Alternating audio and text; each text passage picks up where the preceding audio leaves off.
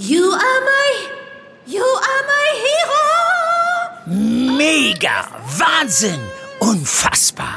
Äh, Dieter? Das findest du gut? Nee, nicht die Super Null. Das super Angebot hier ist doch mega. Das Samsung Galaxy S21 5G ab nur einem Euro von Mobilcom Debitel. Mega smart mit 20 GB LTE-Tarif. Jetzt sichern auf freenetdigital.de. Alle, die mit Johnson Johnson eine Impfung bekommen haben, sollten sich rasch um eine Auffrischung bemühen. Und alle Menschen über 70 und 80, alle Menschen in Pflegeheimen sollten unbedingt die Auffrischung machen lassen, wird auch von der STIKO so empfohlen. Stand Montag sind bei uns in NRW 73,3 Prozent der Menschen einmal gegen Corona geimpft, 69,2 haben die komplette Impfung. Die Frage, die sich jetzt immer mehr stellen, wann brauche ich denn eigentlich die nächste Spritze? Besonders wichtig ist das gerade für alle, die mit Johnson Johnson geimpft wurden. Da gibt es jetzt neue Infos und da sprechen wir jetzt drüber hier im Aufwacher. Bonn Aufwacher. News aus Bonn und der Region NRW und dem Rest der Welt. Mit Benjamin Meyer am Dienstag, den 19. Oktober 2021. Hallo zusammen. Und wir starten den Bonn-Aufwacher mit dem Blick auf Bonn und die Region. Kommende Session wird auch in Bonn wieder Karneval gefeiert. Immer mehr Vereine entscheiden sich nach anfänglicher Zurückhaltung dafür, die fünfte Jahreszeit zu feiern. So vielseitig wie der Karneval sind aber auch die Corona-Regeln. Die Duisdorfer Funken verkündeten vor drei Wochen, dass es am 19. und am 20. November doch eine Herren- und Mädchensitzung geben wird. Der Verein hatte zunächst Sorge, dass sie die Schmidthalle nicht wie gewohnt mit 500 bis 600 Besuchern füllen könnte. Doch mittlerweile gibt es nur noch wenige Tickets für die Veranstaltung. Auf den Sitzungen gilt die 2G-Regel. Nur Geimpfte und Genesene haben Zutritt. Anders sieht es auf der Prinzenproklamation im Maritim aus. Dort dürfen 2000 Gäste kommen. Im Maritim gilt die 3G-Plus-Regel. Das bedeutet, Zutritt haben nur Menschen, die geimpft oder genesen sind oder einen negativen PCR-Test vorweisen können. Dieses Jahr wird es auch wieder eine Sessionseröffnung am 11. November auf dem Marktplatz geben. Auch hier gilt 3G+. Ein Sicherheitsdienst und das Ordnungsamt werden stichprobenartig kontrollieren. Unter welchen Bedingungen ein Rosenmontagszug stattfinden kann, ist noch nicht klar. Hierzu kann es noch keine Antwort oder gar eine Tendenz geben, heißt es aus dem Stadthaus. Die Bonner Uniklinik gehört zu den Top-Kliniken weltweit. Das US-Magazin Newsweek hat das Klinikum in die Liste World's Best Specialized Hospitals 2022 aufgenommen. Das Magazin unterscheidet zwischen zehn verschiedenen Fachrichtungen der Kliniken. In vier davon ist die Bonner Uniklinik in den Top 50 vertreten. Die Klinik ist in der Liste der Neurologie auf Platz 42 und belegt im Bereich Orthopädie und Unfallchirurgie Platz 43. Platz 46 belegt die Bonner Uniklinik im Bereich Neurochirurgie. Die Top-Platzierung gibt's im Bereich Gastroenterologie mit Platz 41. Das Ranking basiert auf einer Online-Befragung. Zu dieser hatte das Magazin und das internationale Statistikportal Statista mehr als 40.000 medizinische Expertinnen und Experten aus über 20 Ländern eingeladen. Das Ergebnis dieser Befragung wurde anschließend von einem international besetzten Fachgremium analysiert und verifiziert, teilte die Bonner Uniklinik mit. Ein Streit zwischen Helfern im Flutgebiet und den Behörden drohte am Wochenende zu eskalieren. Lohnunternehmer Markus Wipperfürth und der Fuldaer Gärtner Wilhelm Hartmann waren Helfer der ersten Stunde in Walporzheim nach der Flut. Ihre tägliche Arbeit filmten sie mit dem Smartphone und teilten es in sozialen Netzwerken. Gärtner Hartmann ist mit seinem großen Unternehmen Personal und Maschinen vor Ort und hat in Walporzheim mittlerweile auf eigene Faust eine große Hilfsinfrastruktur geschaffen. In einem 1300 Quadratmeter großen Festzelt werden gespendete Baustoffe verschenkt. Mittlerweile wurde der Wert von mehr als zwei Millionen Euro überschritten. Zudem ließ der Gärtner ein Containerdorf errichten, in dem Handwerker und andere Helfer Unterschlupf finden. Konkrete Absprachen mit Behörden gab es vor den Baumaßnahmen in Walporzheim wohl nicht, aber der Unternehmer fordert seit Wochen eine Übernahme der Kosten. Zelt und Container sind gemietet und verursachen laufende Kosten. Aktuell geht es um rund 250.000 Euro, die der Gärtner aus eigener Tasche vorfinanzierte. Immer wieder gab es Klärungs- und Finanzierungszusagen von politischer Seite aus Kreis, Land und Bund. Trotzdem passierte nichts. Dem Fuldaer Gartenbaubetrieb droht eine wirtschaftliche Schieflage. Als Hartmann eine Mail aus dem Kreishaus am Freitag als Absage an seine Forderungen verstand und den Rückzug aus dem Ahrtal ankündigte, drohte die Situation zu eskalieren. Es gab wüste Beschimpfungen und Aufrufe zur Demonstration. Am Samstagmorgen gab es dann Entwarnung und eine wohl finale Einigung zwischen dem ersten Beigeordneten des Kreises Horst Gies und Wilhelm Hartmann. Demzufolge sollen zumindest Abschlagszahlungen an die Gärtner fließen und die offene Summe beglichen werden. Und das war's aus der Region. Also 69 Prozent sind bei uns in NRW vollständig geimpft, bundesweit sind es 66 und das werden nur sehr, sehr langsam noch mehr. Für alle, die schon geimpft sind, geht es jetzt aber so langsam um die Frage, brauche ich eigentlich eine Auffrischungsimpfung? Da gab es jetzt Neues von STIKO und von den Gesundheitsministern der Länder. Meine RP-Kollegin Antje Hönning beschäftigt sich immer wieder für uns mit dem Thema Impfen und deshalb spreche ich jetzt mit ihr darüber. Hallo Antje. Hallo Benjamin. Antje, die STIKO, also die Ständige Impfkommission, hat ihre Empfehlung, was Auffrischungsimpfungen angeht, ja nochmal aktualisiert. Wem empfiehlt sie denn jetzt eine dritte, beziehungsweise bei Johnson Johnson ja zweite Spritze? Ja, genau. Die STIKO ist ja immer sehr zurückhaltend mit ihren Empfehlungen, aber jetzt sagt sie zum Beispiel ganz klar, dass alle Personen, die mit dem Impfstoff von Johnson Johnson geimpft worden sind, eine Auffrischung bekommen sollen der Witz bei Johnson Johnson war ja der Clou, dass man nur eine Dosis brauchte. Aber es hat sich eben leider gezeigt, dass die Wirksamkeit dieses Impfstoffs bei der Delta-Variante im Vergleich zu den anderen Impfstoffen nicht so groß ist. Und deshalb soll es jetzt äh, schnell eine Auffrischung geben, und zwar für alle, unabhängig vom Alter. Das ist was Besonderes, denn bislang waren die Auffrischungen ja meist für Menschen in einem bestimmten Alter empfohlen, weil deren Immunantwort naturgemäß schwächer ausfällt. Es gibt ja aber noch mehr Gruppen, bei denen über eine Auffrischung diskutiert wurde. Wie ist denn der Stand bei Menschen über 60? Ja, äh, zu den Menschen über 60 sagt die STIKO leider immer noch nichts, aber die Gesundheitsminister der Länder haben hier ein klares Zeichen gesetzt und haben gesagt, dass sie die Impfung, ähm, die Auffrischungsimpfung für Menschen über 60 ähm, möglich machen, in Klammern sogar empfehlen, weil sie äh, hinreichend belegt sehen, ähm, dass auch für diese Gruppe das sinnvoll ist. Es gilt ja grundsätzlich das Prinzip, je älter die Menschen sind, desto schwächer ist die Immunantwort und desto schneller verfliegt eben auch der Schutz. Und äh, die STIKO hat ja immerhin schon gesagt, erst Menschen ab 80 sollen die dritte Impfung bekommen, in der Regel die dritte Impfung, Johnson Johnson ist die Ausnahme.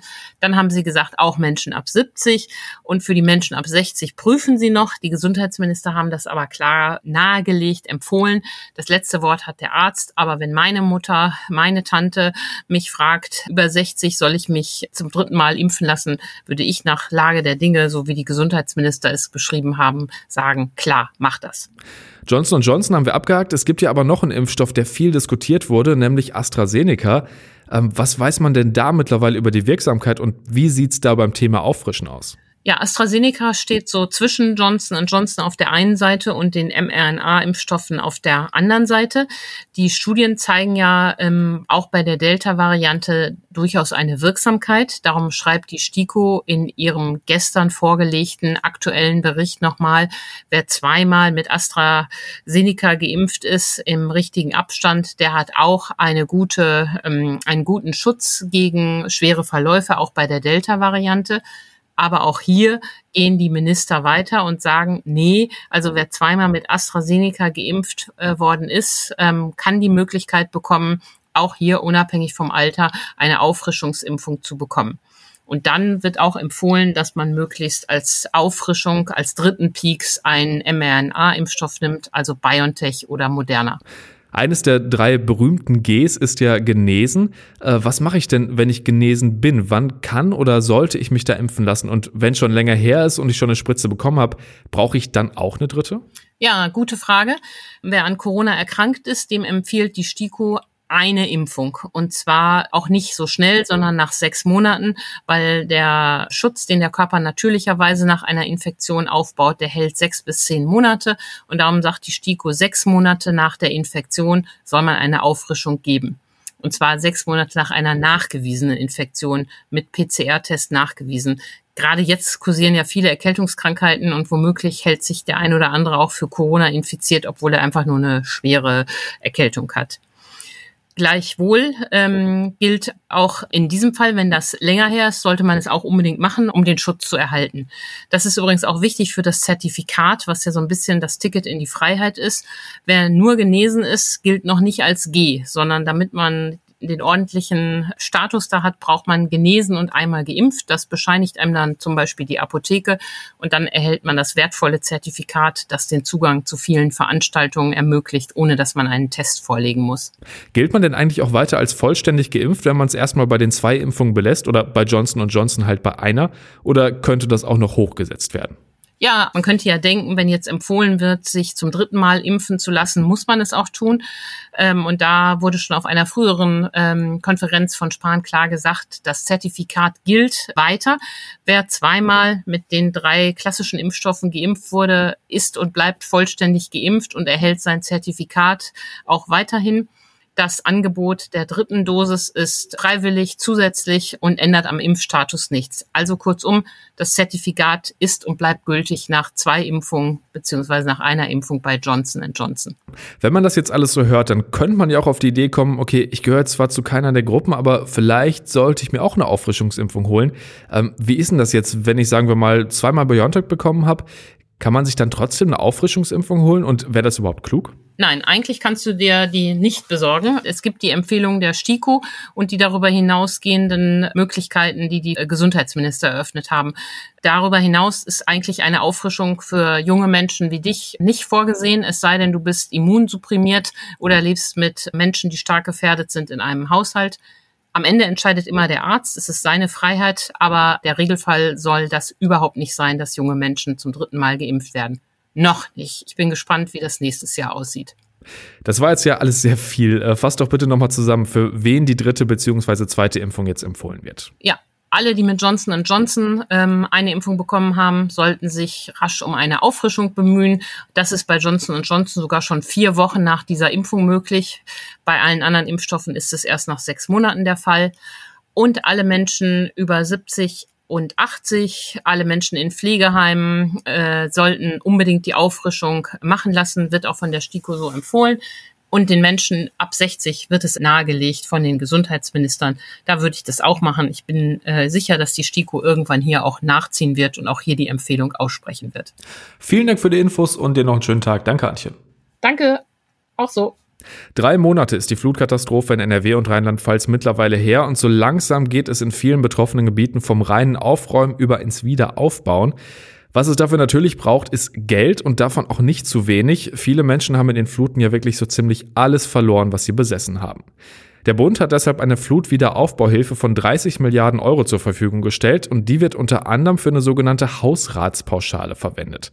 Und genau um die gibt es jetzt Streit, weil bei den Anträgen oft keine Unterlagen hochgeladen worden sein sollten. Maximilian Plück hat sich für uns mit dem Thema beschäftigt. Hallo Max. Hallo, grüß dich. Max, wofür genau ist denn diese Pauschale eigentlich gedacht und über was für Summen reden wir da? Also das ist eine Pauschale, die für den Hausrat der betroffenen Haushalte da vorgesehen ist. Das heißt also, dazu zählen die zur Haushalts- und Lebensführung notwendigen Möbel, Geräte und sonstigen Bestandteile einer Wohnungseinrichtung soweit sie nicht über den angemessenen Bedarf hinausgehen. Und ähm, da sind auch konkrete Summen in der Förderrichtlinie des Landes vorgesehen. Das heißt also, wenn ich ein Single-Haushalt bin, dann stehen da 13.000 Euro drin. Äh, bei Mehrpersonenhaushalt ist es so, für die erste Person gibt es 13.000 Euro, für den Lebenspartner oder äh, den Ehegatten gibt es dann nochmal 8.500 Euro und für jede weitere zu diesem Haushalt zählende Person äh, sind da nochmal 3.500 Euro vorgesehen. Also da kommt ein kleines Sümmchen schon zusammen. Jetzt ist der Landesregierung also aufgefallen, dass ihr von vielen Antragstellern Unterlagen fehlen. Äh, was genau bemängeln die jetzt? Genau, also sie bemängeln erstmal, dass die Leute ähm, einfach nur diesen Antrag gestellt haben, aber darüber hinaus keine weiterführenden Unterlagen da eingegangen sind. Das heißt, da gibt es keinerlei Nachweise dafür, dass eben dieser Hausrat äh, durch die Flut tatsächlich auch äh, beschädigt oder halt eben zerstört worden ist. Was für Unterlagen sollen die Betroffenen denn eigentlich hochladen? Also Kaufbelege werden ja bei vielen genauso von der Flut vernichtet worden sein wie die Gegenstände selbst. Die Landesregierung räumt das auch selbst ein. Sie sagt, äh, Kaufbelege will sie nicht haben. Es würde in der Regel ausreichen, dass beispielsweise Fotos vom Schaden beigefügt werden, also eine Beschreibung der in Verlust geratenen Gegenstände, Schriftverkehr mit der Versicherung oder ähnliches. Das müsste halt eben dem ähm, Antrag beigefügt werden. Und das ist halt eben nicht passiert. Also da haben viele einfach, wie gesagt, nur dieses Antragsformular ausgefüllt, haben gedacht, okay, jetzt äh, überweist mir das Land eben schnell die 13.000 Euro und dann geht's los. Jetzt könnte man ja zumindest, wenn man nicht so tief im Thema ist, äh, bei einer Pauschale davon ausgehen, dass da jeder einen festen Betrag bekommt, auch ohne alles genau aufzulisten, oder?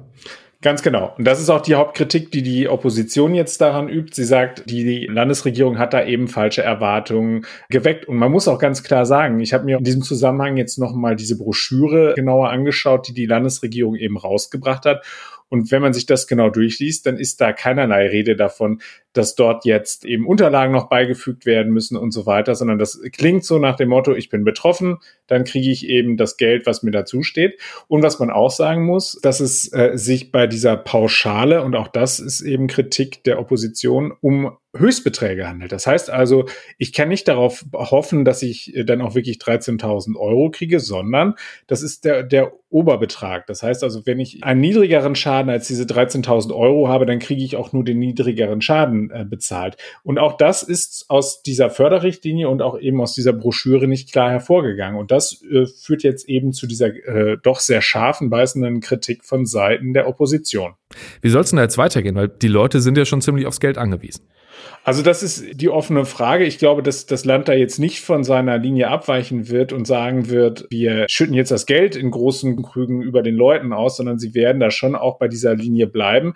Es geht jetzt vor allem darum, dass diejenigen, die äh, dort schon die Gelder beantragt haben, jetzt schnell informiert werden müssen, dass sie eben da noch die weiteren Unterlagen beibringen müssen, äh, damit sie eben dann auch in den Genuss dieser Hausratsmittel kommen. Und ich bin der festen Überzeugung, dass wir demnächst erleben werden, dass die äh, Landesregierung da auch noch mal größer und umfangreicher zu kommunizieren wird, weil diese Pauschale, so wie sie sich am Anfang anhört, ist halt eben doch deutlich komplizierter, äh, als die Landesregierung das über lange Strecken dargestellt hat. Dann sind wir mal gespannt, wie sich das entwickelt. Wir behalten das natürlich für euch im Auge. Vielen Dank, Max. Sehr gerne. Und das könnte heute noch spannend werden. Am Hagener Landgericht geht heute der Prozess gegen einen 33-Jährigen weiter, der sich mit gefälschten Zeugnissen als Arzt ausgegeben hat, um das Hagener Impfzentrum leiten zu können. Der Angeklagte hat die Tat bereits gestanden, deshalb könnte das Verfahren jetzt schnell zu Ende gehen. Und heute wird Fußball gespielt. Borussia Dortmund tritt in der Champions League bei Ajax Amsterdam an. Beide Mannschaften haben ihre ersten beiden Spiele gewonnen. Anstoß ist um 21 Uhr. Und zum Schluss der Blick aufs Wetter. Das bleibt heute meist ziemlich grau und immer wieder regnerisch bei 15 bis 18 Grad. Erst am Nachmittag lockert es dann gebietsweise auch etwas auf. Der Mittwoch dann ziemlich mild bei 18 bis 20 Grad. Dabei bleibt es aber ansonsten sehr herbstlich mit vielen Schauern und stürmischen Böen im Bergland. Und das war der Aufwacher am Dienstag, den 19. Oktober 2021. Vielen Dank fürs Zuhören, habt einen schönen Tag und bis dann. Mehr Nachrichten aus Bonn und der Region gibt's jederzeit beim Generalanzeiger. Schaut vorbei auf ga.de.